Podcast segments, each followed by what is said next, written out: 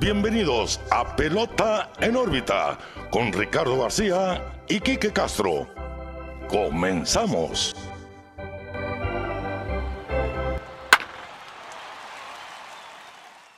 Hola, ¿qué tal amigos? Bienvenidos a un nuevo episodio de Pelota en órbita. Los saluda como siempre Ricardo García y también como siempre muy bien acompañado de mi amigo y su amigo Quique Castro. Quique, ¿qué onda? ¿Cómo estás? Muy bien, Ricardo. Pelota en órbita 96. 9-6. De regreso, sí. Nos subimos la semana pasada. El nos- disculpa. Día del Padre. Sí, nos se, tomamos se el fin de semana. festividades y pues ni modo, no se pudo grabar. Entre semanas se nos complica mucho, pero aquí andamos grabando en domingo. eh, ahorita viendo Seattle Angels después de un agarrón tremendo. Sí, sí, sí. Eh, Está bueno el juego, ¿no? Y, y, pues vamos a seguir, vamos a seguir dándole, ya se la saben. Eh, y pues antes de empezar, Ricardo, todas las semanas, mismo recordatorio, mismas caras, síganos, redes sociales, Pelota en órbita, Facebook, Twitter, Instagram y YouTube, donde se encuentra nuestro material, todo lo que se sube entre semana, sobre lo que va sucediendo en la pelota de grandes ligas.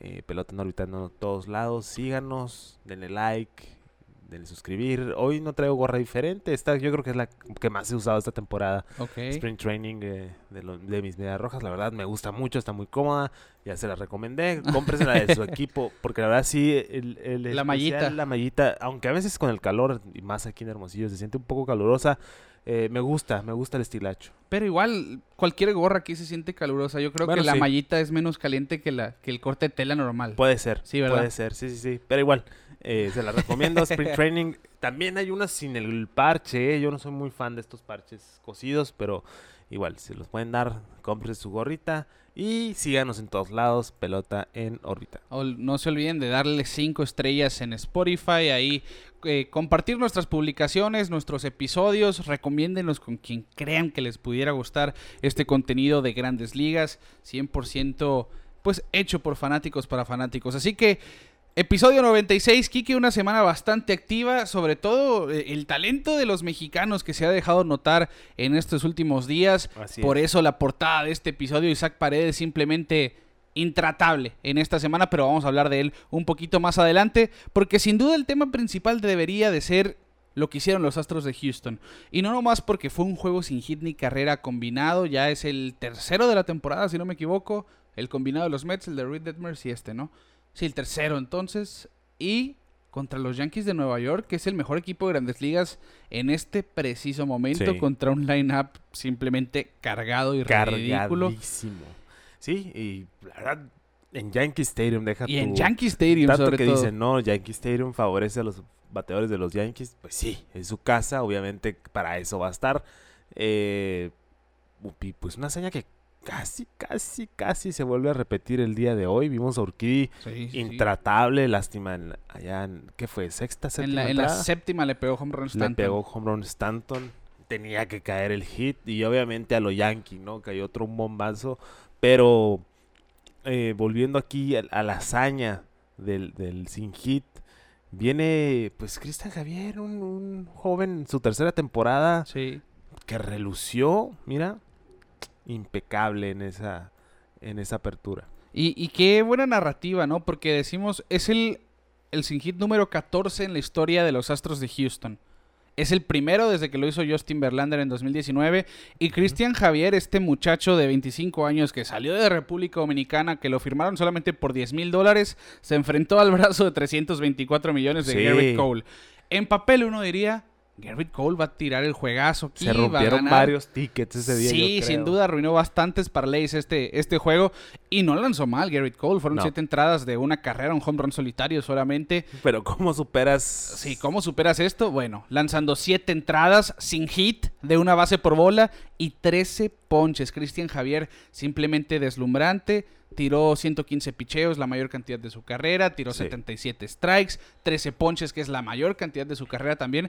Y de hecho, es la mayor cantidad para cualquier abridor de los Astros desde el 2019. ¿Quién fue? Garrett Cole, con 14 en septiembre de aquel 2019. Lo que me llama la atención es que los Astros de Houston, a pesar de la polémica que siempre va a existir alrededor de ese nombre ya, eh, están demostrando mucho, Sí, eh, sí, y ese staff de picheo están haciendo cosas muy buenas. El otro día vi un post que el catcher, no me acuerdo el nombre, se me fue, el catcher de los Astros. Maldonado. Maldonado, que ya ha atrapado dos innings inmaculados. Y el Sijita y ahora. Ahora. Sí, los de las temporadas pasadas, ¿no? Sí, sin duda, el mérito está con Maldonado. Claro, no es claro. coincidencia, él es el factor X el, ahí, el ¿no? manejo, o- obviamente, el pitcher es el que hace la mayoría del trabajo. Sí, pero el manejo del catcher es muy importante, muy, muy importante. Sí, sí. Saber las secuencias, conocer a los bateadores, es mucha cosa. que- Es una chamba de dos, obviamente, de la batería. Y, y siento que es hasta más difícil en un juego sin hit combinado porque, pues, Cristian Javier Sí. estuvo la- trabajando siete entradas y que vengan los siguientes relevistas Al en la misma ritmo. sintonía, Sí, sí, con repertorios diferentes, si tú quieres, y manejarlos de esa manera para, pues, tratar Ahí de es hacer cuando entra la, labor del catcher, ¿no? De- y de sin saber. duda, pues, conoce su staff. Claro. Héctor Neris releva a Cristian Javier, lanza la octava, trabaja alrededor de dos bases por bolas, poncha uno, y Ryan Presley una entrada de dos ponches, el último out a cargo de un batazo de Giancarlo Stanton, un rodado a la antesala, ¿no? Un fuerte. Sí, que, que sin duda, pues, es un staff que sabemos que tiene con qué hacer este tipo de cosas, no es sorpresa lo que dices, Quique, que hace dos semanas lanzan este dos pitchers en el mismo juego, inning Sí, inmaculado, Luis inmaculado. García y Phil Matton. Ahora, el juego sin hit combinado. Y no me extrañaría hablar a futuro de un juego sin hit individual o de un Sí. juego perfecto. Bueno, ahí sí, ya, ya entra, ya un poquito más, Ya son terrenos más sí, difíciles, más, pero más igual. fuerte la hazaña, pero igual, ¿no? Es no que lo es- vamos a descartar. si es Fran Valdez, si es Luis García, si es Cristian Javier ahora, pues seguimos viendo un staff bastante y completo. me gusta que son nombres de jóvenes, son nombres, no son la superestrella. Si te fijas, no dije Justin Ah, Verlander. exactamente, a eso me refería. O sea, tienen a Justin Verlander, pero ya el tema de comparación no es Justin Verlander. O sea, Verlander sigue siendo su chama como está Sí. acostumbrado. Y él mismo lo ha dicho que quiere tirar hasta que casi casi se le caiga el brazo. Y Dios me lo bendiga y espero que, que nos dure todo ese tiempo. Pero la generación nueva de los Astros, ese staff de picheo tremendo. Y un detallito que me gustaría comentarte, pues siempre hablo yo de los managers, ¿no? Y del Sí. valor que tienen los managers en un equipo. Eh, me gustó mucho esa postal. Si, si ves la repetición, se acaba el juego y salen todos disparados del dogout y Dusty Baker sentado haciendo anotaciones. Me encantó, no sé por qué, o sea, obviamente sé que Dusty Baker comparte eh, la Claro, felicidad claro. y comparte, es muy emotivo en sus momentos y lo hemos visto eh, hablar, incluso llorar en sus conferencias de la emoción que le brinda el juego, pero esa postal como que ese momentito me gustó, que al final de cuentas sigue siendo analítico. Al- ahorita algo- trabajo ya después festejo, ¿no? Sí, sí, sí, termino mi chamba, que empiezo a hacer mis Ajá. anotaciones del juego y pum, ahora sí vamos a festejar esto. Y no sé si alguien más se dio cuenta de los que nos escuchan, pero sí, me dio mucha curiosidad haber visto eso de Y que sigue siendo un trabajo excelente porque pues ya sabemos, ¿no? La, la mochila tan pesada que les dejó AJ Hinch y Jeff Luno a los Astros de Houston y los pues Astros siguen siendo un equipo simplemente Relevante. relevante y digno de competencia Sí, y pues, que vamos a seguir viendo aquí. Cinco años seguidos. Sí, sí, aproximadamente del En- 2017 para en, acá. en- serie de campeonato, o sea... 2016 para acá siendo realmente relevante, protagonista año tras año. A pesar de la controversia. Ya, Y, ya- y- ya y te voy a decir algo, o sea, ya- yo, a mí la controversia ya ni me pasa por la cabeza. Sí, ya, o sea, ya cuando hablo de los Astros no, no estoy pensando en eso. que Altuve les pudo tapar la boca, ¿no? A, a los, a los fans de los Yankees pegando un cuadrangular. Que por cierto, en las últimas dos temporadas así ha sido José Altuve Sí, contra sí, los sí. Yankees. Porque la verdad, los otros equipos siento que ya, ya lo dejaron ser. Sí, Los Yankees siguen con, perdón a los fanáticos de los Yankees que nos se van a enojar con mi comentario, siguen con la fantasía que les iban a ganar a los Astros.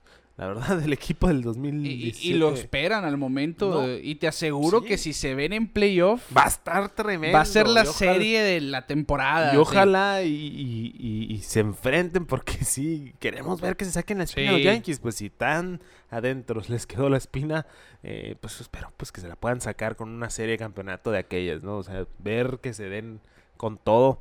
A ver si los nuevos formatos de playoffs se configuran para eso, pero bueno. Haz de cuenta que cada equipo, o cada, perdón, cada juego Yankees eh, Houston es una batalla campal, ¿no? Sí, sin duda. Y, y, y Altuve con toda la clase de pelotero que es, eh, también vi un- unas imágenes en redes sociales eh, repartiendo autógrafos a los fanáticos de los Yankees y los nuevos fanáticos se acercan. Eh, Como diciendo yo no tengo nada contra No, ustedes. o ¿no? sea, yo vengo a hacer mi trabajo y aún así yo soy un jugador de los fans. y, O sea, en la postura que siempre ha estado. Claro, claro. No, y si- simplemente es una serie que cuando sucede temporada regular, todo el mundo quiere ver qué va a pasar. Sí, sí, que sí. son juegos muy buenos. Pues para empezar, ayer tuvimos el juego sin hit. Hoy los Yankees remontaron después de ir perdiendo 3-0 con el home run de George en la décima para ganar. Sí. Y así va a estar toda la temporada y si no es que en los playoffs también. Bueno, siguiendo con la, con la cuestión del juego sin hit, Kike, fue el primer juego sin hit ante los Yankees desde el 2003. El último fue también contra los Astros de Houston en el viejo Yankee Stadium y también fue combinado, pero en aquella oca- ocasión con seis lanzadores. Roy Oswald, que salió por lesión, y lo relevaron Pete Monroe, Kirk Sarlus, Brad Leach, Octavio Dotel y Billy Wagner. Yo veo ese bullpen y digo, bueno, con razón, ¿no? Billy Wagner, Dotel, Leach, todos cuando estaban en su, en su época dorada. Y rollo. Y Roy Oswald, que era pues el as, el de, de los Astros de Houston, Sí, sobre sí. todo, salió por lesión y le siguieron la corriente sus relevos, ¿no? Son los únicos dos juegos sin hits que le han lanzado los Yankees desde 1958. Son siete los que han recibido en la historia. Realmente es un equipo muy difícil de blanquear de Claro. por sí. Claro, Pues claro. ya, ya hablar de un juego sin hit, históricamente- históricamente, está en chino. Sí, sí, sí. Los bombarderos del Bronx por algo se llaman así. Son equipos que siempre han es- estado construidos de esa manera. Y pues obviamente de un tablazo te, te cambian el juego completamente. Sí, así es. Bueno, pues ahí está la hazaña, el juego sin hit entonces combinado por parte de los Astros de Houston, Christian Javier, este jovencito de 25 años, que por cierto, ya, ya para cerrar eso, pues sabemos que ha estado oscilando entre el bullpen y la rotación. Esta temporada ha participado en 14 juegos, 10 han sido aperturas, tiene récord de 5 y 3, una efectividad de 2.73 y ha ponchado a 81 en 62 entradas. Realmente deslumbrante lo que ha hecho este dominicano. Bueno, ahí está el trabajo entonces de Christian Javier y los Astros de Houston. Y vamos a hablar de los de nuestra bandera. Ahora Así sí, es. porque simplemente qué semanón. Nadie, Quique. Así es. Nadie ¿No? para paredes esta semana, ¿eh? No, y la verdad está en una racha que espero y no se apague pronto porque venir a un equipo como los Tampa Bay Rays, que han sido dos veces campeones de su división seguidas, en una división difícil de béisbol, eh, ganarse un puesto en el line-up, porque lo está haciendo, obviamente no es tu, tu tercera base todavía, Claro. al 100%, pero oye, oye, ve lo que acaba de hacer esta semana Isaac Paredes. Uno que está más orgulloso que otra cosa porque es nativo de nuestra ciudad, Sí. Hermosillo. No, no solamente es mexicano, No es de Hermosillo. Es de Hermosillo. Jugó con los naranjeros en playoffs.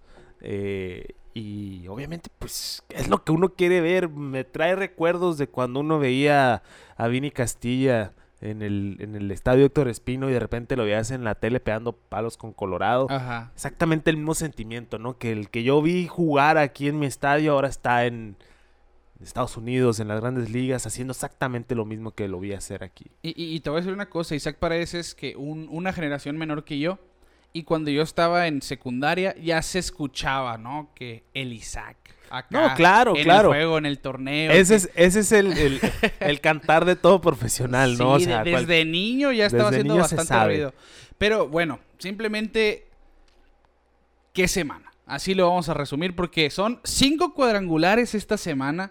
Hay que recordar el juego del 21 de junio contra los Yankees. Precisamente le dio dos a Néstor Cortés. Le vio la bola excelente y luego conectó otro más en el mismo juego.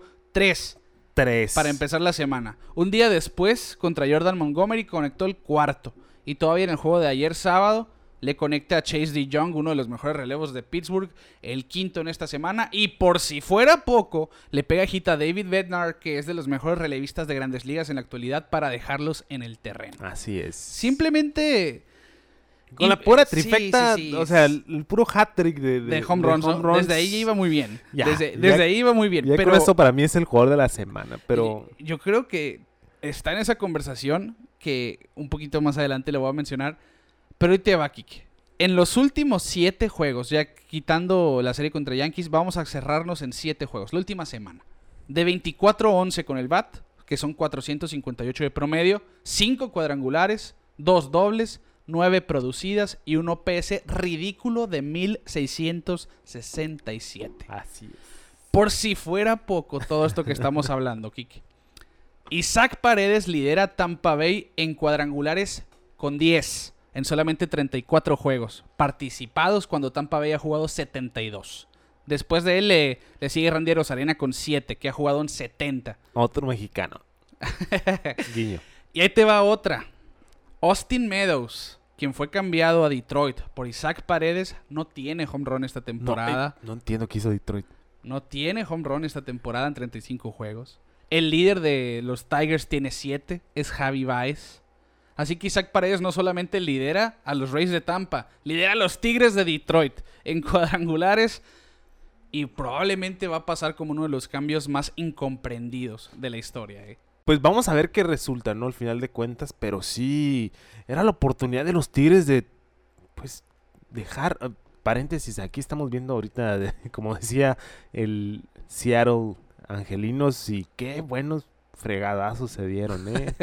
Sí, se armó el Royal Se armó Rumble. el Royal Rumble. Ahí véanlo en las redes sociales, están todos lados del video. Y está bueno el jueguito, ¿eh? Sí, sí, sí. Les, lo platicábamos, pues ahorita no son los mejores equipos, pero Pero están peleando por el están wild card peleando los por un buen wild card y Angelinos, pues ahí está el clon de Thor ahí Sí, un doble. Eh, pero bueno, volviendo a Isaac Paredes. Era el momento de los Tigres de poder tener un bat de poder, Sí. Barras barras, eh, bueno. Está bateando ahorita también de promedio en los últimos siete juegos. Eh, ¿Por qué cambiarlo por Austin Meadows? La verdad no sé qué vieron. Igual Meadows hizo un buen trabajo con Tampa. Sí, sabemos que es uno de los mejores bateadores de los Rays. De hecho, el año pasado fue de los líderes para en batazos oportunos, para poner a su Sí, equipo sí. arriba. Pero pues... Este año ha pasado por lista de lesionados, cuando ha estado sano no ha sido productivo. Y los, los Tampa Bay Rays eh, haciendo el barajeo. Sí, sí, sí. haciéndose de un buen equipo por donde se pueda. Y, y ahorita están pasando por problemas de lesión. Muchos jugadores se les están lesionando y, y- y llega a Paredes a, pues, a cumplir su rol, ¿no? A llegar a tocar la puerta y a tumbarla, al parecer. Y dejando, pues dejándolos ahí sin muchas decisiones que tomar los Tampa Bay Rays. A ver si lo pueden dejar más tiempo. Y, arriba. y- y yo creo que ya él está siendo contundente con sus declaraciones, hablando con el BAT sobre todo, de a mí no me banquean hasta que yo me apague. Y Claro. no es el momento. Hoy se fue de 3-3, por ejemplo, con Sí. dos dobles. Activan a Wander Franco hoy y aún así Isaac Paredes está alineado. No está jugando tercera base, está jugando primera, por ejemplo. Están haciendo lo que saben hacer los Rays. Vamos a barajear a nuestros lo jugadores. que funcione lo vamos Sí, a sí. poner. Vamos a encontrar la manera de que todos jueguen Claro. donde puedan jugar. Isaac Paredes contra zurdos se está viendo muy bien. Contra derechos está batiendo más promedio que contra los zurdos de, por- por- en los últimos juegos, por lo menos. Y está dando razones para estar en el line-up. Yo creo que, pues desde que se hablaba de como el prospecto más importante ofensivamente hablando de los Tigres de Detroit, Sí. pues teníamos esta expectativa. Es más, desde el año pas- antepasado que lo llamaron, nosotros pensamos, bueno, Paredes viene en serio. Yo creo que este momento es cuando está empezando a hacer los ajustes y se está viendo aquí. En el año batea de 255 con 10 home runs y 21 producidas con un OPS de 927, lo cual es buenísimo. Que di- dijera uno, bueno, pues no impresionan estos números, pero él no empezó la temporada en grandes ligas. No. Él subió en mayo, decíamos, son solamente 35 juegos, ha estado en la mitad de la campaña. Y el 19 de junio bateaba de 177, con 5 home runs, 12 producidas y un OPS bajísimo de 646. Así que del 20 de junio para acá ha encontrado pues lo que necesita Isaac Paredes para hacer pues simplemente la pelota desaparecer por lo pronto le está dando a pitchers buenos porque Sí. dijeras tú le pegó a a Juan Pérez, ¿no? A, a fulanito. No, pues le pegó a Néstor Cortés, que, está, que, ha estado excelente esta temporada. Montgomery, que ha sido muy sólido por los Yankees. Chase de Jong, que sí, tiene efectividad abajo de dos. Chase de Jong con Pittsburgh y David Bednar, por ejemplo, también, que es de los mejores en el negocio. Simplemente es, es invaluable lo que está haciendo Isaac Paredes sí. Y, y hay que aplaudirse, hay que aplaudirse. Hay que aplaudirlo. hay Y lo vamos a seguir monitoreando. No, claro, lo estamos haciendo desde que subió. Igual cuando estuvo con, con Detroit, sí nos pusimos tristes cuando lo bajaron, que ahí que lo traían, que sí, que no. Pero pues ahorita que el proyecto de Detroit no está funcionando, es cuando dices, pues esa mínimo, esa pieza algo te iba a hacer, ¿no? Claro. Al de algo iba a ayudar allá en Detroit. Como dices, Javi Baez lleva siete cuadrangu- cuadrangulares. Siento que el- 10 se los pegó a los Mediarrojas en la última serie porque trajo el bat encendido en esa serie. Sí. Eh, pero pues Paredes que siga haciendo lo que está haciendo, que se gane su lugar ya establecido ahí con, con Tampa Bay o, y que ya, o sea, verlo, verlo en la gar- gran carpa y que, que haga su carrera. Sí, completa. claro. Que se mantenga ahí, que es lo más difícil. Que es lo que vamos- llegar Sí, que es lo que- quiera, que es lo que, mantenerse. es lo que dicen ahora, ¿no? Bueno, siempre han dicho los peloteros. Claro. Llegar, se puede llegar, eh, pero la cosa es mantenerse y pues quedarse. Paredes con ese trabajo que ha hecho, yo creo que sí, sí lo va a lograr. Pues esperemos que la tendencia siga siendo positiva y que ese manón, simplemente el de Isaac Paredes, sin duda en la conversación del pelotero del año. Yo iba a entrar a este episodio diciendo, si Isaac Paredes no es el jugador de la semana, le robaron. Pero te va el por qué no. Es que tiene, va a estar peleada. tiene rivales, Te- eh, tiene rivales, sí, fuertes. sí, sí. Y entramos a su sección favorita de este programa, de Show, Show, Show, el show, donde aquí hablamos de Shohei Otani. Si ya no les gusta Otani, los invito a... Nomás que le bajen el volumen, no, no quiten el episodio. Sí, denle, adelante en unos 10 minutos aproximadamente. que, que por cierto, me- pendiente por el cuadrito que nos regaló el Teco Coronado de Otani. Tengo que enmarcarlo, discúlpenme, pero pues Somos no. de escasos de recursos. sí, ahorita es- estamos con la soga en el cuello y bueno, ya, ya, ya, ya podré. Una vez enmarcado aquí lo vamos a ver. Bueno, hablamos del semanón de Isaac Paredes. Pues Sí. Shohei Otani dijo, yo también puedo. Yo también puedo tener semanas de ese calibre. Que o- ojo, no vamos a comparar a Isaac Paredes no, obvio no. Otani. Obvio no. Son dos jugadores totalmente diferentes, pero pues Otani pues ya nos tiene acostumbrados. Por algo lo queremos mucho en este programa. Y, y simplemente porque, mira, yo, yo lo metí adrede a- en este episodio, colé este tema, porque que la semana que tuvo fue día impresionante tras día impresionante. Sí. Y después de hacer cada cosa, la gente todavía decía, por ejemplo, tuvo un día de ocho producidas con dos home runs. Sí. Y la gente, no, ya, debería quedarse como bateador nomás, que se olvide de pichar. Déjense de cosas, concéntrese en Otani bateador. Un día después, tira ocho entradas, 13 ponches en blanco. Y la gente diciendo, bueno, es que ya, concéntrelo como pitcher, que ya no batee. ¿Qué quieren? ¿Me explico? Es que no se no, puede. no puedes. No se puede. es No que se puede. Esa es la configuración de Shohei Otani y así va a ser. Acostúmbrense. Sean felices, disfrútenlo. Llevamos ya casi dos años, bueno, más de dos años diciéndoles, disfruten Otani, que es lo mejor que van a ver en béisbol en muchos, muchos, muchos años. Y otro paréntesis pequeñito que quiero hacer. Los angelinos están ganando sin Madon, ¿eh? Nomás se fue Sí. Madon y vámonos que los angelinos se vuelven a encender. Nomás voy a poner eso ahí. Sí. Porque los acabamos de ver que acaban de se ganar. acaban de ganar. Están teniendo buenos desempeños. Fin de paréntesis. Bueno, pues Otani en los últimos cinco juegos, sin contar el de hoy, que se fue dos nada, pero con dos bases por bola. Tres cuadrangulares, 10 producidas. Y bueno, ese promedio ya seguramente bajó de 400, pero entró a hoy domingo batiendo de 438. Decía, el 21 de junio contra Kansas City, dos cuadrangulares, incluyendo uno para empatar en la novena, ocho producidas, terminaron perdiendo el juego aún así, porque los Angels están siendo simplemente los Angels, vaya. Y un día después, contra Kansas City también, lanza 8 entradas en blanco, de dos imparables, una base por bola y 13 ponches. Simplemente un talento fuera de esta galaxia, fuera de órbita. Fuera de Ah. órbita, exactamente. Y pues se les dijo, se les dijo, se les ha dicho y se les va a seguir diciendo. Por eso ya pusimos eh, esta, pues esa sección ya no obligada Sí. de pelota en órbita. De show, show, el show, el el show, show. show, el show, el show, el show. Eh, porque sí, o sea, no hay manera de no hablar de él. Más nosotros que no estamos casados con un solo equipo en este programa, o sea, queremos hablar de todo un poco. Sí.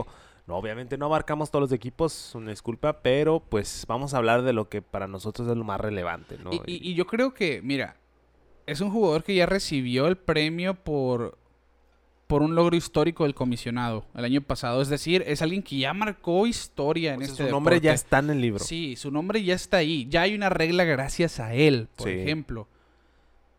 Bueno, pues es que a mí, a mí me es imposible. Ya, reprogramó el de show. Sí, a mí me es imposible el no hablar de este personaje No. cuando está haciendo lo que se dijo que podía llegar a ser. Que a lo mejor con el BAT esta temporada no ha sido lo que fue el año pasado. Pero es que lo del año pasado Sí, sí, sí, fue simplemente increíble. increíble. Pero está pichando un poco mejor que el año pasado en cuestión de numeritos. De seguir así, es más, yo creo que después de esta semana ya se metió, no como favorito, pero ya está en la conversación al MVP otra vez. claro. Y si somos realistas, es el MVP. Es que Yo sé que el mérito de otros bateadores- el wildcard que tiene Otani es que Sí, hace sí, las sí, dos cosas. Exactamente. O sea, y ni modo, y qué dolor para los fanáticos de los angelinos que tengan a pues a Trout que ha sido el MVP los últimos 10 años, casi casi, y Otani que viene a hacer todo y aún así no llegan a ningún lado, pero es que no, como la, ahora sí alega el umpire, ¿no? Sí, sí.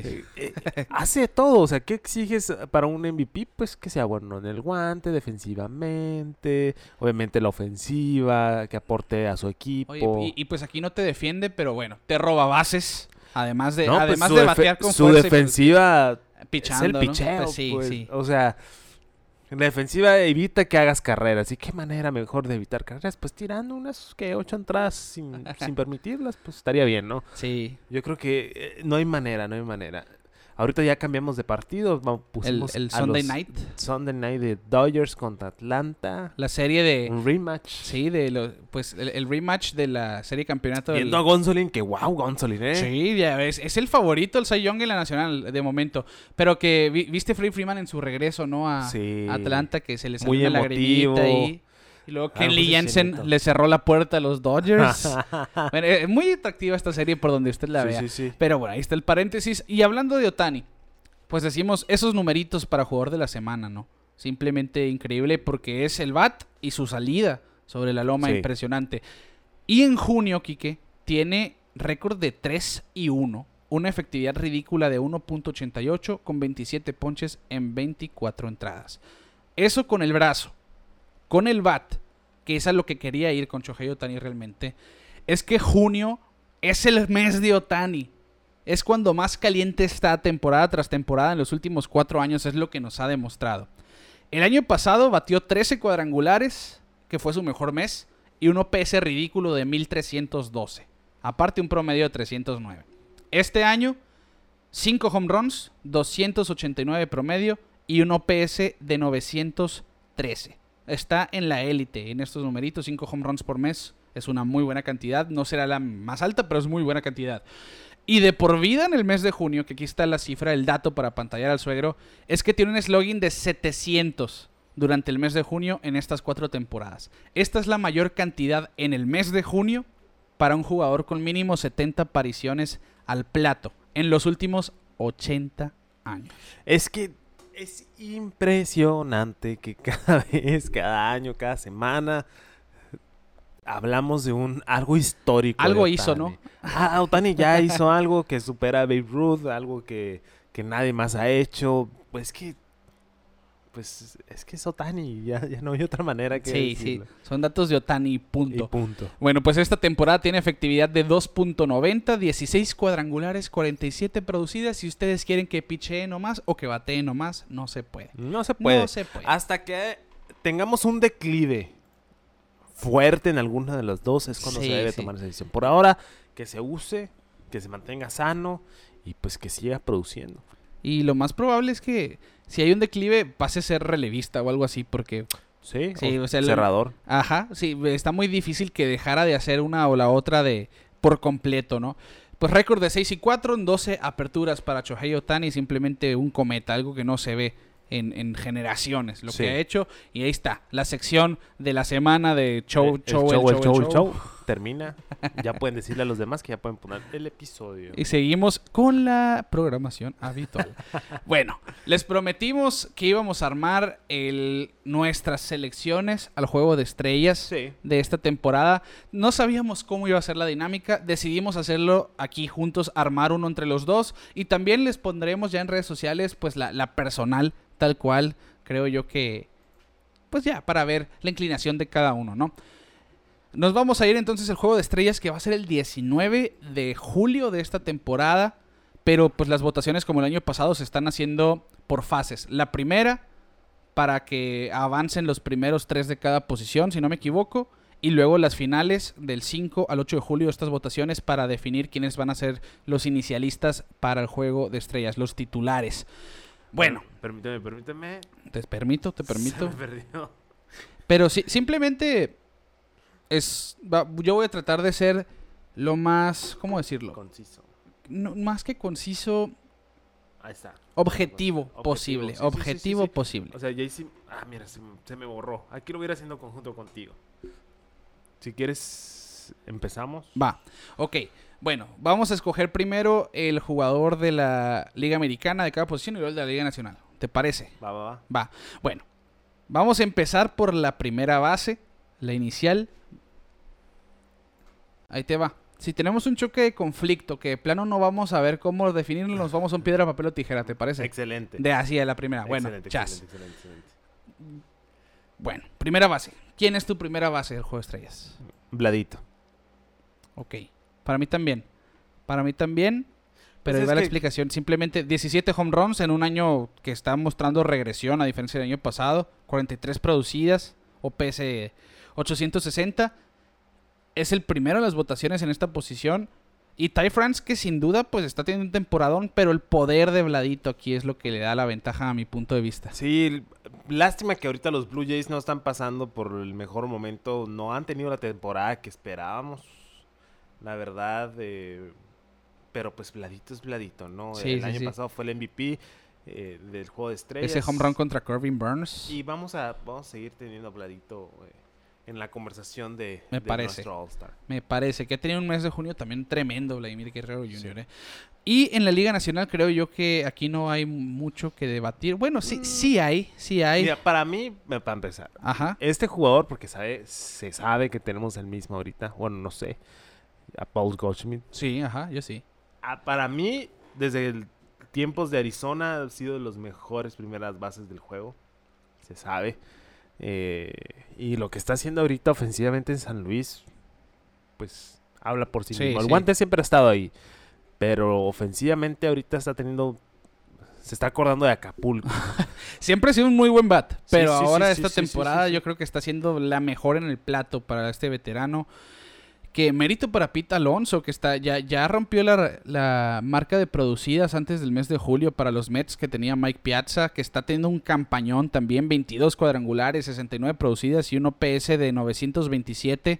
Pero lo de Goldschmidt es increíble. Sí, a lo mejor un poco menos de poder con 18 cuadrangulares, pero en extra bases en general le gana a Pete Alonso y tiene un OPS arriba de 1000, 1048 y un promedio de 338. Simplemente creo que aquí no hay debate No. en que Goldschmidt tiene que ser el titular, no solamente ir al juego de estrellas.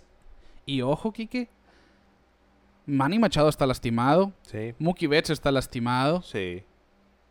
El MVP parece que ya está tomando lugar Ya inclinado forma, ¿no? hacia Paul Goldschmidt, porque Bryce Harper también se acaba de fracturar el pulgar de la mano, no se sabe qué tanto tiempo Sí, se va a y perder. de hecho, leí una declaración que hizo que prefería que le dieran la cara. que ¿no? le dieran en la cara, Sí, que le sí. dieran, o sea, mm, no sé qué está pensando, pero y que dice que en la cabeza no se le va a romper un hueso. Si se le rompe, Pues sí se puede. se sabe, se ha visto. se puede. Acuérdate que Stanton le rompieron la mandíbula Sí. hace unos años. eh, pero bueno, siento que las lesiones están cerrando la carrera de MVP. Que ojo, apenas vamos más o menos a la mitad de Sí, ya temporada. va, ¿qué? un tercio de temporada. Este, ya vamos al All-Star Game, pero bueno. Sí, bueno, pues ahí está la cuestión. Goldschmidt y Vladimir Guerrero en primera. Por, nos, por, pues por ambos estamos de acuerdo ahí. Totalmente. Nos vamos a la segunda base, que yo creo que es una posición que ha visto un declive fenomenal en producción en esta temporada. Después de lo que hizo Marcus Simeon el año pasado, después de lo que vimos de Frazier en la Liga Nacional en cuestión de promedio, pues ahora yo creo que sin duda José Altuve es el titular por la Liga Americana. ¿eh? Coincido 100%. La verdad, eh, pues Altuve, les guste o no, ha sido constante. El bat es su mayor fuerte, yo creo. Eh, el promedio ahorita no anda a lo acostumbrado, pero... Pero como está la ah, liga, como está la liga, sí. sí. Y, ¿no? y- y te voy a decir algo. Ojo con Andrés Jiménez, que aquí ni siquiera figura como el segundo en la votación, pero Andrés Jiménez por los Guardianes de Cleveland ha tenido un temporada. Ojo con los guardianes de Cleveland que están jugando tremendo béisbol, ¿eh? Sí, sí, sí. Andrés Jiménez que fue parte del cambio Francisco Lindor Sí. por, por los Mets, así que hay que tenerle un ojo en Jiménez, pero sí, yo voy José Altuve todo el camino en este Sí, sí, momento. Esos 15 cuadrangulares para un segunda base, para mí, por ahí es. Y en la Liga Nacional, yo hubiera dicho que Tommy Edman, pero cuando llegó Gorman lo movieron al shortstop y por lo tanto en la votación mueven a Tommy Edman al shortstop. Y esto nos deja con la cuestión de Jazz Chisholm Jr. o quién. Yo tengo a Jazz. Sí, yo tengo a Jazz. 100%, 100 Jazz. No tengo mucho que decir. Eh, la manera en que juega es oportuno, rápido en las bases y el swag que se maneja. La verdad se estaba convirtiendo en uno de mis jugadores preferidos. ¿eh? Porque sí, sí, sí. eh, eh, es ese... mm, oh, vi declaraciones ahí que lo comparaban con el... Con, con Scottie Pippen. Eh, por la manera de actuar. Eh, no, con, con Rodman. Con Rodman, perdón. Sí, con Rodman. Todo lo contrario. Con Rodman, pero pues obviamente pues es personalidad, ¿no? Claro, sí. Y siento que, que Jazz trae eso al béisbol, tanto que decía, no, let the, the kids play y todo ese rollo. Pues mira, Jazz creo que es el que más se lo ha tomado en serio. Y, Y, y es apenas su segundo año y Es está demostrando madurez en el plato, que sí, tiene todo tipo de problemas contra los pitchers zurdos, como muchos zurdos en la liga. Y una Sí. vez que se ajuste a eso, va a ser de los mejores segundas bases. Y esta temporada, sin duda, en producción, es el mejor de la Liga Nacional. 14 cuadrangulares, 45 producidas, OPS de 864. Y todavía no es el juego de estrellas. todavía no. Ha sido el mejor jugador de Miami y muy probablemente lo veamos iniciando la segunda base en Los Ángeles. Sí. Nos vamos a la esquina caliente entonces, la antesala. Aquí el debate yo creo que está en la liga americana sin problema la, la- la decisión más difícil. Porque tienes por un lado a José Ramírez con promedio de 303, 16 home runs, 63 producidas y un OPS de 1006. Y a Rafael Devers con promedio de 334 que lidera con, con en hits las ligas mayores. 17 pr- eh, cuadrangulares y 45 producidas con 998 de OPS. Yo personalmente considero que quien vaya está bien como titular Sí. porque el otro va a ser el suplente sí o sí. Sí o sí. Pero en este caso yo voy con Rafael Devers porque lidera en hits la MLB. Ese- esa es la razón. El promedio de 334 y los hits liderando las mayores. Y aparte ha sido clutch. Ha sido muy clutch Devers esta temporada. Siento que los home runs que ha pegado han sido en momentos claves. eh, y obviamente la mejora que ha tenido, porque cada año ha mejorado más en su guante a la defensiva, que era el interrogante número uno, ¿no? De, de, de los Mediarrojas al tenerlo en tercera base. Pero ha hecho un cambio totalmente en ese aspecto y la ofensiva sigue siendo constante. Igual, yo voy Rafael Devers. Pues ahí está entonces. Y José Ramírez que está teniendo, está teniendo la temporada de su carrera. Esa es, es la verdad. Pero pues le tocó que otro muchacho por ahí de sus tierras también está teniendo una de las mejores campañas en su vida. Y en la Liga Nacional, yo hubiera dicho Manny Machado sin problema alguno. Pero sé que por la lesión que sufrió no lo vamos a ver en el Juego de Estrellas. Y por lo tanto yo pensaría que Nolan Arenado tiene que ser el que recibe mi voto. Sí, sí, estamos coincidiendo mucho. No nos pusimos de acuerdo, pero sí, Arenado.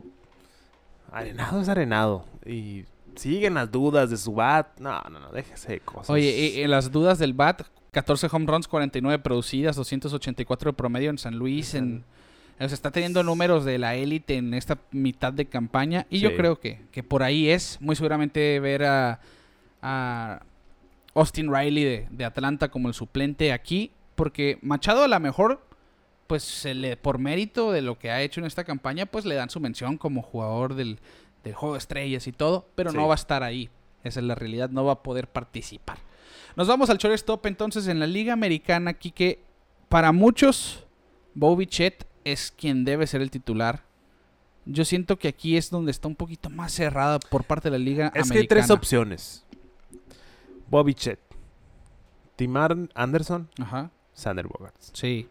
Yo creo que ahí está la conversación. Yo aquí sí me voy a poner la camiseta y me voy a ir por Sander Bogarts. Ok.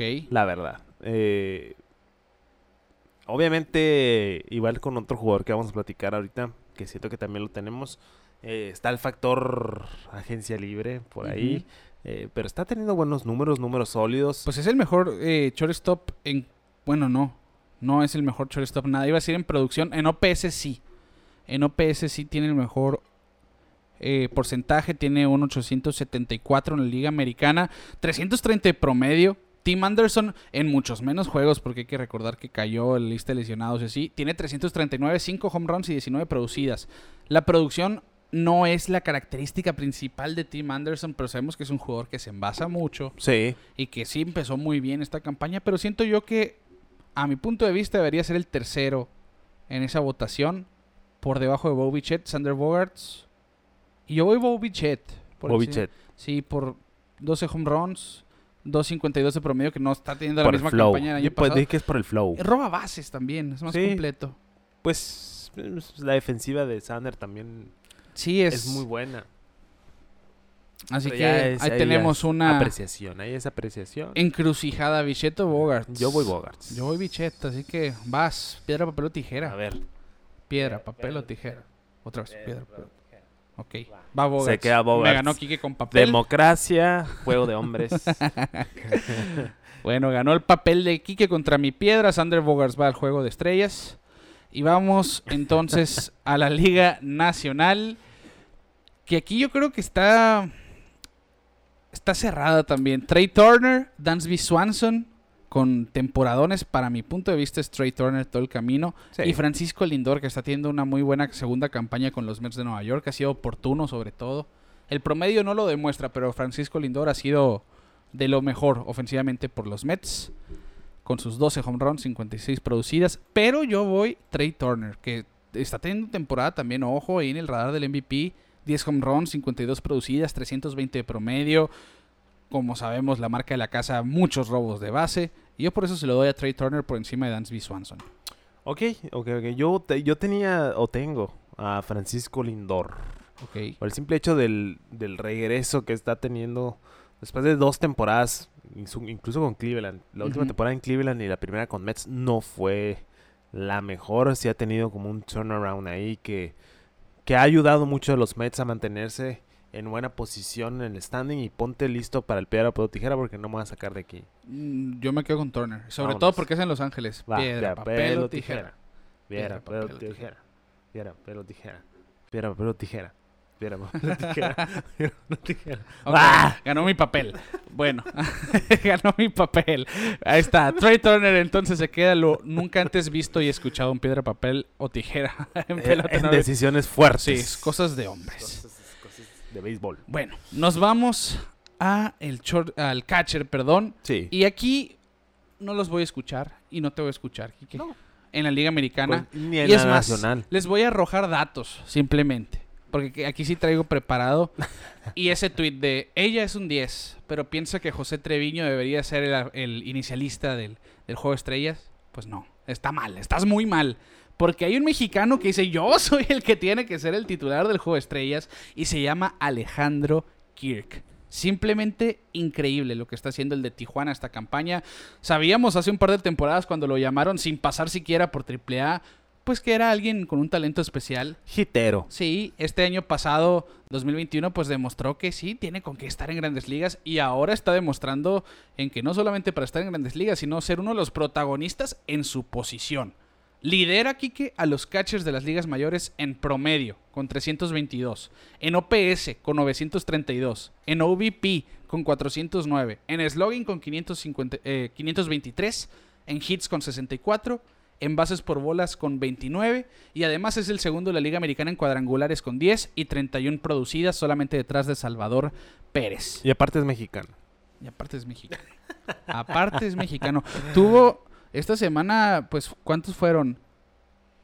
Cuatro home runs en cinco juegos. Cuatro home runs en los últimos cinco juegos, Alejandro Kirk. Hablamos mucho ahorita de Paredes, pero Kirk. No, increíble. Kirk se está metiendo en conversaciones más profundas. Sí, porque si hablamos de Paredes esta semana y todo lo que hizo, pero Kirk es toda la temporada lo que ha hecho. Está teniendo un campañón, ya lo escucharon. Simplemente numeritos increíbles. Un catcher que batea 322 es como un jugador de otra posición que batea de 400 a mi punto de vista, porque Sí. juegan la mitad de las veces, tienen un desgaste físico superior a, a otras posiciones y, y realmente increíble lo que ha estado haciendo Alejandro Kirk y es por eso que yo creo que aquí no hay debate, que él tiene que empezar el juego de estrellas. Y no por nada estamos viendo que no solamente es el primero en, en esta posición en la votación, está arrasando Sí. en la posición de catcher. Así que nos vamos con Alejandro Kirk. Y en la nacional, Y en la nacional, pues el Yadi. ok, ok. No sé a quién pusiste tú. Yo, Yo, pongo yo- había pensado en Wilson Contreras, pero porque la gente se le olvida que Yadier Molina está en su temporada de retiro Sí. y tiene que empezar el juego Y de nomás estrellas. por eso lo voy a poner. Sí, yo también. Si no, iba con Wilson Contreras, que seguramente va a ser el, el suplente ahí. Yadier Molina tiene que empezar el juego de estrellas. Y nos vamos a lo más difícil, tres jardineros por liga. Ok. Americana. En la americana, creo que tú y yo estamos de acuerdo en que Aaron Judge va sí o sí. sí. Sí, Mm, de ahí no hay mucha conversación. 28 cuadrangulares. 28 ya. 56 impulsadas. OPS de 1.13. Eh, pues soy Peo Walkoff. Ha sido una pieza increíble con los Yankees de Nueva York. La mejor temporada que ha tenido, yo creo que desde que subió eh, a los Yankees. Sí, sí, sí. Está repitiendo lo que hizo como novato, pero mejor. Pero mejor. y.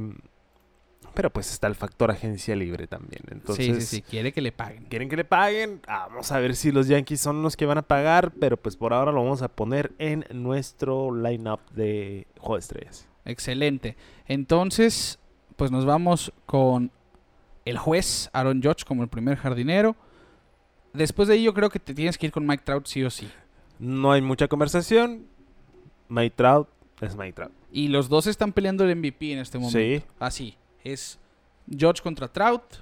De toma y daca, juego tras juego, los dos hacen algo impresionante. Y así que no hay debate. Mike Trout va al juego de estrellas. Y el tercero es el que me puso a mí a pensar: ¿quién tiene que llenar ese puesto del tercer jardinero titular? Pues había muchas opciones. Mira, yo pensaba en Taylor Ward por ese inicio que platicamos aquí, pero la lista de lesionados pues hace que esos números, por bien que se ve el promedio y todo, pues sean menos juegos que Sí. otros. Por lo tanto, no estoy pensando en él. Yo estoy pensando en Julio Rodríguez, este novato de los marineros, que ha sido su mejor jugador. Que a lo mejor no son los números de wow, increíbles, pero como novato, 270 de promedio, 11 home runs, 35 producidas y además eh, de los líderes de robos de bases. Creo que él tendría que ser el tercer jardinero. Y si no, me iría con George Springer, que tiene números similares. Pero Ok. Opto yo, yo personalmente opto por Julito Rodríguez. Pues yo ando por George, George Springer. Igual como dice sus números. Eh, no sé si quieres cambiar tu decisión o nos No. damos un encontronazo otra vez. Sí, Muy sí, bien. va. Piedra, papel Piedra, o tijera. Piedra, papel o tijera. Ok, gané. Ok, se queda Julio Rodríguez Se queda Julito, en la americana. americana. Im- Imagínate que si arreglaran los problemas del mundo con piedra, Ay. papel o tijera. Viviéramos en... Ay. Bueno, nos vamos a la Liga Nacional. Mookie Betts está liderando los jardineros en, votaciones. Está en duda para el juego de estrellas. Tiene una fractura de, de costilla Yo no lo tengo en mi lista por la fractura. por la fractura, porque está lesionado. Ojo, no estoy diciendo que no es merecedor, pero no, porque es simplemente 100% merecedor, ¿no? quiero tener jugadores que vayan a jugar. O Ajá, sea, claro. que se vote por jugadores que van a Que jugar. van a poder participar. Sí, porque también no se me hace justo que a veces le quiten el espacio a alguien Sí. eh, por el simple nombre. O sea, Que es a lo que vamos. Se me olvidó ahorita con el shortstop. Fernando Tatís tiene como entre 130 y 160 mil votos y no ha jugado un juego. No ha Es- jugado un es- solo es- juego. ese es mi problema con, el, con la votación de de estrellas. Al final de cuentas es un juego de exhibición, sí. Pero no llevas a lo mejor de lo mejor a veces. Hay veces que se van jugadores simplemente que o tuvieron una buena temporada el año anterior o que simplemente tuvieron una buena racha al principio de temporada, pero no siempre es lo mejor de lo mejor. Sí. Eh, se procura que sí sea, pero pero no, no. Yo por eso no tengo Mookie Betts ahorita. Pues est- estoy de acuerdo contigo. Yo opté por omitir a Mookie Betts. Te voy a mencionar mis tres Ajá. y ahí tú decides en cuál discutir. Va. Ronald Acuna Jr., Ok. Stanley Marte Ajá. y se sabe, se sabía y se veía venir Kyle Schwarber. La verdad, y ahorita estamos viendo a Gonsolin con un gatito. Eh, Em. porque sí, mira, Schwarber se sabe que es de mis jugadores favoritos en la liga, no Sí. solo por el equipo en el que juegue. Eh, pero lo que está haciendo ahorita un 220, 220 pues bueno, aceptable. Ah, como está la liga. 21 ¿no? cuadrangulares y 46 impulsadas con un 8.45 de OPS. Obviamente eso poncho o ponche o, o, home run. lo que viene manejando ahorita Schwarber, pero yo se lo acepto como venga. Eh, Starling Marte pues ha sido una pieza de ofensiva fuerte con los Ha sido la mejor York. firma de los Mets este año. La verdad, sí, tuvo un cierre bueno el año pasado. eh, y Ronald Acuña, pues el regreso, ¿no? De- del chico de Atlanta. Después de ver a su equipo ganar, dijo, hey, pues vámonos por otro. Y está teniendo una temporada muy sólida. ok. Entonces, por eso los tengo a ellos tres como mis votos. Pues sabes que yo Starling Marte sí o sí. Estoy de acuerdo. Kyle Schwarber me pone a, a pensar mucho. Yo voy Jock Peterson, de hecho, porque ha sido una mez- una firma que ha pasado por debajo de la mesa con los gigantes. De 7 home Sí. runs, 40 producidas, 924 Muy de buena temporada el año pasado con Atlanta. Ajá, fue de las piezas más importantes ahí. Y, y me pone en 3 y 2 la cuestión de Acuña porque pues llegó tarde en la temporada, que sí está teniendo buenos números y todo. Y Kyle Schwarber, que es el segundo en home runs en la Liga Nacional, solamente detrás de los 22 de Pete Alonso, tiene 21 Kyle Schwarber. Así que yo por eso me iría con... Yo creo que me voy... Dejo fuera Acuña para meter a Peterson. Ok, entonces me quitas a Acuña, Y te dejo Schwarber. me dejas a Schwarber y metes a Peterson. Yo creo que ni te la voy a pelear. Vamos a dejarla así. Va, va, va, va. Vamos Dejamos, Acuña sería el cuarto fielder aquí. Vamos a, a hacerlo civilizadamente. Y en cuestión de designados. y aparte, creo- pues llevabas las de perder en el piedra, papel o tijera ya. Sí, pues ya te, vamos a empate, que no? no, 3-1. 2-1, 3-1, no sé. No sé. Según yo. el yo- chiste era josear. Bueno. y en el designado yo creo que no va a haber mucha discusión, ¿no? Eh, Eh, si el show, show, el show, nuestra sección favorita no lo es suficiente, yo creo que el nombre Albert Pujols, pues se ha mencionado más de una vez Y- en este, y, en y- este y- y programa. sabes que, que yo sí dar la contra ahí. Si bien sé que Otani, digo, tiene, va a ir. Si no va como pitcher, va a ir como bateador, pero va a ir. Va a ir de las dos. Muy probablemente de ambas. Yo siento que Jordan Álvarez tiene que empezar el juego de estrellas. Ah, ah, ah, ah, ok. Ve esos números. ok. 312 de promedio, 22 cuadrangulares, 54 producidas, 1053 de OPS. Y no, no parece que baje el ritmo en esta campaña. Ha estado de videojuegos simplemente con el madero. Y nomás, es que si le quitas el junio Tani, sus números ofensivos no son tan wow como lo son en este momento. Bueno, pues véngase el piedra papel, porque el de Pujols no creo que... No, el de Pujols. eh, Pujols va por mérito, igual que Guillermo Sí. El Rey tiene que terminar su última carrera. Sí, igual no tienen los mejores números. Sí, pero el la verdad es que en la Liga Nacional Harper no va a ir por la fractura de pulgar. Sí. Y fuera de Harper no hay nadie que digas tú, ah, bueno, va- no vale la pena quitarle a Pujols la aparición. Sí, entonces vámonos por el Por designado de la americana. americana. Piedra, papel o tijera, ya te gané y se va ocho. ok, Otani. Otani. No, no, no estoy enojado, está bien. no, no me puede tanto. Bueno, pues ahí están las elecciones entonces de nuestro equipo de las estrellas de... Los vamos a publicar, edición. quiero pensar. Sí, los vamos a Eh, publicar. Los voy a publicar ahorita, un ratito más. Y pues la verdad que se, se entienda que es nuestra opinión. que luego se me enojan por ahí. Aquí están las explicaciones, porque a veces ven la foto y ¿cómo hicieron esto? sí, y sí, que, sí, bueno, Son pues, nuestras opiniones y, y, hubieron piedras, papel y tijera de por medio. si tienen problema, vénganse al estudio y aquí hacemos un piedra, papel o tijera y decidimos lo que quieran. Pues ahí está entonces nuestras selecciones para el juego de estrellas. Vladimir Guerrero y Paul Goldschmidt en primera, José Altuve y Josh Chisholm en segunda, Rafael Devers y Nolan Arenado en la tercera, Sander Bogarts y Trey Turner en las paradas cortas, Aaron Judge, Starling Marte en los jardines, Julio Rodríguez y Jock Peterson, Mike Trout y Cal Schwarber, como catcher Alejandro Kirk y Yadier Molina, Shohei Otani y Albert Pujols como bateadores designados. Los pitchers no los escogemos nosotros. No. No se vota, eh, ahí sí vota la liga, los mismos jugadores. Lo más Pues, seguro los- es que los- veamos. Según yo, los managers. escogen. Ajá, managers y jugadores son. Sí. Eh, según yo, vamos a ver, pues a, Nast- a Nasty Nestor de rigor, Martín Pérez, Logan Gilbert, Shohei Otani, Justin Verlander en la Liga Americana. Néstor eh, va a terminar abriendo el juego. Puede ser, puede ser. Eh, pero siento que Logan Gilbert está, está teniendo un cierre fuerte esta primera mitad. eh. Y en la Liga Nacional, pues Gonsolin sin duda, Sí. Corbin Burns, Zach Wheeler. ¿quién, ¿Quién se me está olvidando. Sandy Alcántara. o sea, realmente va, va a ser un juego de estrellas que promete mucho picheo otra vez. A ver, vamos a ver. Y para el Home Run Derby, que no, no lo traigo planeado, Kike. No. Pero ¿quién es alguien que... Schwarber. Sí, está... Schwarber tiene... Pete Alonso, me gusta. El Pete- rey de rey, el rey de reyes, el derby. de Pues no ha Alonso. confirmado, pero yo creo que sí va a venir. Yo a Los creo Ángeles, que allá debe- debe el estar. 18 de julio es, ¿no? Llévenos, Eh, llévenos, alguien invítenos. a Estaría suave. Estaría suave. Pues Pete Alonso creo que tiene que ir a defender su corona. No sé si Aaron Judge se vaya a animar. Aaron Judge tiene que... Hizo un buen papel en Miami, Aaron Sí. Judge. Igual Stanton también. Eh, Mm, no, no lo descarto. Eh, me gustaría ver a Rafael Devers también en Home Run Derby, fíjate. No ha participado, ¿verdad? No, que yo sepa, no. Me gustaría ver a Otani nuevamente, no te miento. Eh, Habladito. Vladimir Guerrero Jr. A ver, si quiere, el año claro. pasado no quiso participar. ¿Quién más? ¿Quién más? Bueno, pues es que... siempre- ¿qui- quién- Hay mucha tela donde sí, cortar. sí, al, final del año pasado no esperaba mucho de ese derby. de- por ejemplo, de Salvador Pérez. Recuerdo que todo el mundo dijimos, ¿por qué va Salvador Pérez? Eh, terminó rompiendo el récord de home runs para un catcher y fue líder de cuadrangulares y hizo un buen papel en el home run derby realmente. Vamos a ver, vamos a ver con quiénes van. Casi siempre sale una que otra sorpresa ahí, pero seguramente va a ser un evento igual de divertido que las últimas ocasiones.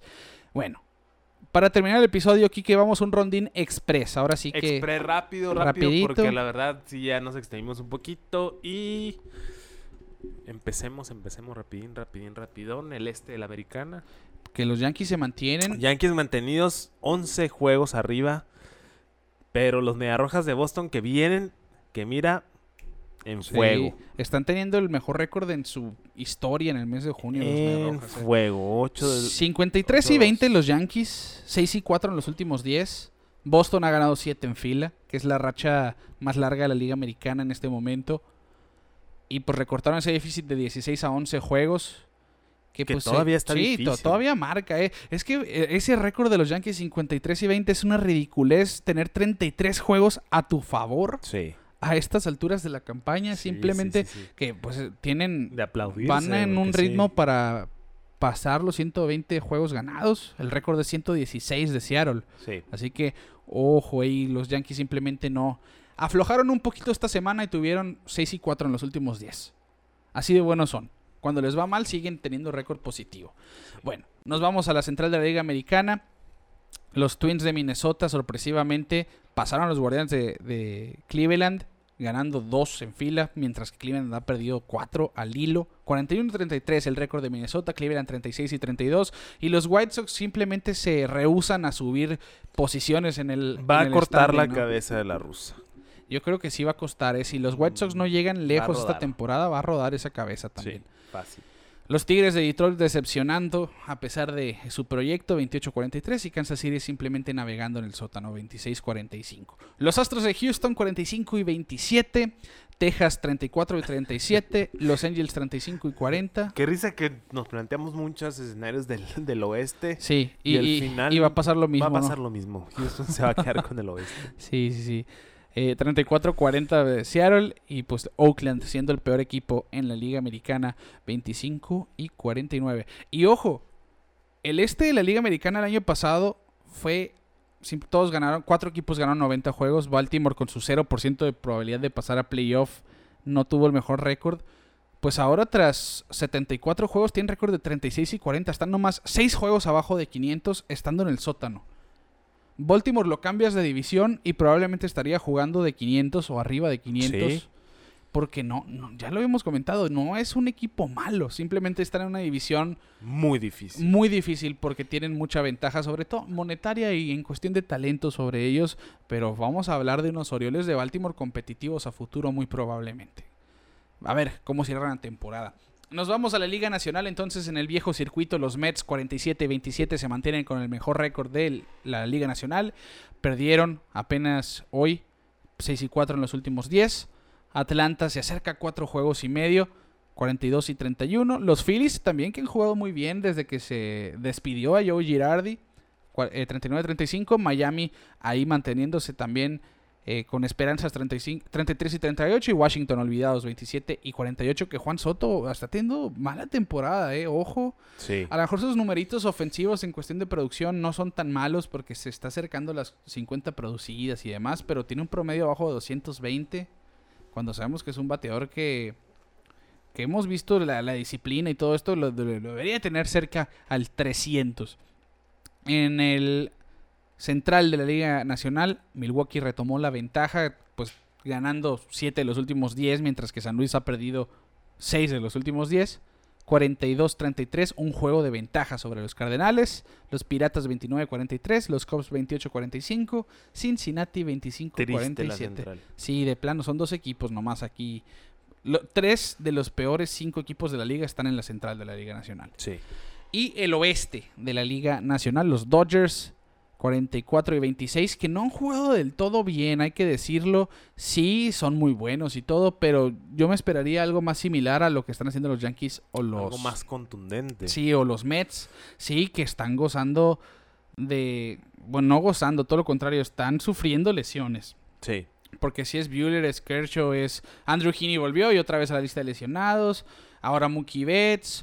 eh, llaman a- al hermano de Clay Thompson de, de Golden State, Trace Thompson, que, que ya había participado con ellos y, y empezó bien. Vamos a ver, ¿no? Pero igual. Están un juego de ventaja sobre San Diego, un juego y medio. 45-30 los padres de San Diego, 44-26 los Dodgers.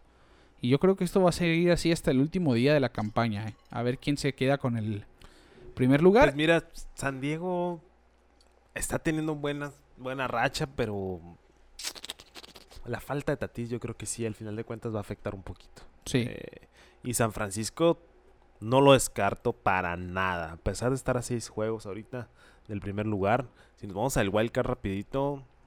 Dime, que- dime quién tiene los wildcards, porque aquí no puedo ver. Ok, wildcard. Eh, en la liga americana tenemos a Boston. Ajá. un Con el primero. Con el primero, un juego y medio arriba. Tenemos empatado a Tampa Bay y a Toronto. Ojo, la, la- la nacional, la, Americana. la americana. Y son cuatro, ¿verdad? Son tres. Son tres. Sí, ahí están los tres. Es, pues es que Pasarían el de- los cuatro que ganaron casi 90 el año pasado. casi el este completo de la, de la americana. Y nos vamos a la nacional San Diego con cuatro juegos de ventaja. Atlanta con dos juegos de ventaja. Y San Luis Ok. en los, en los wildcards. San Francisco está medio juego de wildcard. Filadelfia uno y medio. Miami a seis. Ojo con Miami. No se me hace tan descabellado. En la americana se me olvidó checar rapidito. Cleveland está a dos y medio. Y los White Sox a cinco y medio. Mm, Ahí la importancia de los Medias Rojas acaban de barrer a los Guardianes. Guardianes, sí. Y la tuvieron una tremenda serie contra... ¿Cuál fue la anterior? Déjame checo rápido. Igual, han ganado siete en fila, ¿no? Han ganado como... No me acuerdo cuántas Han series perdido seguidas. cuatro nomás en junio. Tuvieron una excelente serie contra Detroit. Ajá. Una excelente contra Cleveland. Se llevaron las dos series. Igual contra San Luis y Oakland. Yo creo que esas últimas cuatro series han sido clave para los Mediarrojas de mantenerse en el wild card. Obviamente la tirada siempre es la, La división. la división, pero que pues, ojo, de- le, le comentaba ahí a nuestros compañeros de la nación que pues son 11 juegos de ventaja los que tienen los Yankees. Si mantienen ese margen de 11 antes del juego de estrellas, pues eh, de por sí está muy difícil que caigan ¿verdad? como están jugando. Pero mientras ese margen se mantenga entre 8, 9, 7 juegos de diferencia entre el segundo lugar y el primero, la serie de Red Sox y, eh, Red Sox y Yankees va a estar de... Sí. Mírame y no me toques porque va a definir la división. Pues es que vamos a ver, eh, los Mediarrojas necesitan hacer algún movimiento fuerte para tener un primera base sólido. Yo creo que esa es una pata de la que cogea bastante Boston. No tiene un primera base. Bobby Dolbeck, ahí más o menos entre sí, ¿no? Franchi Cordero de repente ya hace su chama, pero sabemos que el Cordero es, es outfield. Eh, ahorita subieron a Durán, tremendo. Se está viendo en las bases y bateando. sí. Vamos a ver qué movimientos hacen, ¿no? Igual los Yankees tienen todo para hacer un cambio fuerte. Hablamos un día de Juan Soto. Aaron Judge ganó su arbitraje. Le dieron sí. 22 millones para esta temporada, que probablemente van a ser 38 para la que sigue. ya, ya se, se sabe. Bueno, hay que darle lo que quiera esta temporada, tener contento a George para que quiera negociar sí, con nosotros la temporada que sigue, ¿no? Ese es Vamos a ver si pueden asumir los Yankees otro contrato de esos porque Sí, ya, ya la nómina está muy la- alta. está una nómina tremenda. Sí, yo creo que, alguien se tiene que ir si se quieren quedar con George. Y vamos a ver, que suena mucho San Francisco, suenan los Mets, suenan los Red Sox incluso como unos de los favoritos para buscar a Aaron George en la temporada muerta. Y ya para cerrar el episodio, simplemente eh, me quedé con un dato de Isaac Paredes por decir. Porque es el quinto mexicano en la historia con tres home runs en un juego. Se unió a Cristian Villanueva, que lo hizo con San Diego. Erubiel Dorazo, Erubiel Dorazo también de Hermosillo, que lo hizo con los Diamondbacks. Vini Castilla y Bobby Ávila. Ahí está, otro dato. Sol- Mexicanos nacidos en México, ¿no? Sí, Porque la sí, sí. conversación también metían a Adrián González, pero No, él es nacido en San Diego. nacido en San Diego. Sí, eh, debutó Jonathan Aranda también por Tampa Bay, dos mexicanos con los Rays. Jonathan Aranda que hizo giras en las ligas menores y muy probablemente va a dar de qué hablar en grandes ligas en las próximas temporadas. Estoy muy emocionado por el Clásico Mundial, eh, te voy a decir. Sí, Realmente me que emociona. Saquen la información, quiero saber el informe. Quiero ver a Isaac Paredes, quiero ver a Alejandro Kirk, quiero ver a Aranda, quiero ver a los hermanos Urias en el line-up, a Verdugo. El picheo es lo sí, que sí, más Sí, me Urquidia, Juelito. Si todos van, México va a ser un protagonista seguramente. Sí, sí, si sí, todo sí, sí, sale sí. bien. Si todo sale bien. Sí, porque los últimos dos clásicos han sido para el olvido para nosotros. Pero bueno, de esta manera, Kike, vamos a llegar al episodio en su parte final, en el número 96 de Pelota en órbita. Les agradecemos por mantenerse con nosotros, por preguntar dónde estuvieron la semana pasada. Saludos al, al buen Cuche Real, al buen eh, Beto Gutiérrez, Beto González, Beto Flores. Hay muchos Betos que nos escuchan. Sí. Al buen Boston Mendoza que le, que le deseamos una pronta recuperación. Sí, anda malito mi Anda Boston. malito. Aliviánate. Le mandamos un abrazo. eh, A mis amigos los Valenzuela. a buen Teco Coronado que de veras cuando subamos los cuadros aquí te vamos a etiquetar. Además, vamos a poner tu cara ahí también. Sí. Y, y a todos. sí, no, no estaría mal mira, la cara del Teco. Está guapetón. Eh, bueno, a todo mundo que nos acompaña, Valentín Medina. eh, bueno, es que es mucha gente que, que, interactúa con nosotros y me olvidan los nombres. Pero Sí, en fin, sí. a todos, no, no se nos sientan, les mandamos un caluroso abrazo y nosotros les decimos que nos sigan en redes sociales como Pelota en órbita en todos lados, Facebook, Twitter, Instagram, YouTube, suscríbanse a este canal para vernos en formato de video. Denle cinco estrellas en Spotify, háganos saber qué piensan de nuestro programa semana con semana, interactúen, no nos, no, nada nos agrada más que leerlos, de verdad. Así que suscríbanse en todos lados. A nombre de Kike Castro, un servidor Ricardo García, les decimos que nadie para Isaac Paredes y nosotros nos vemos fuera de órbita.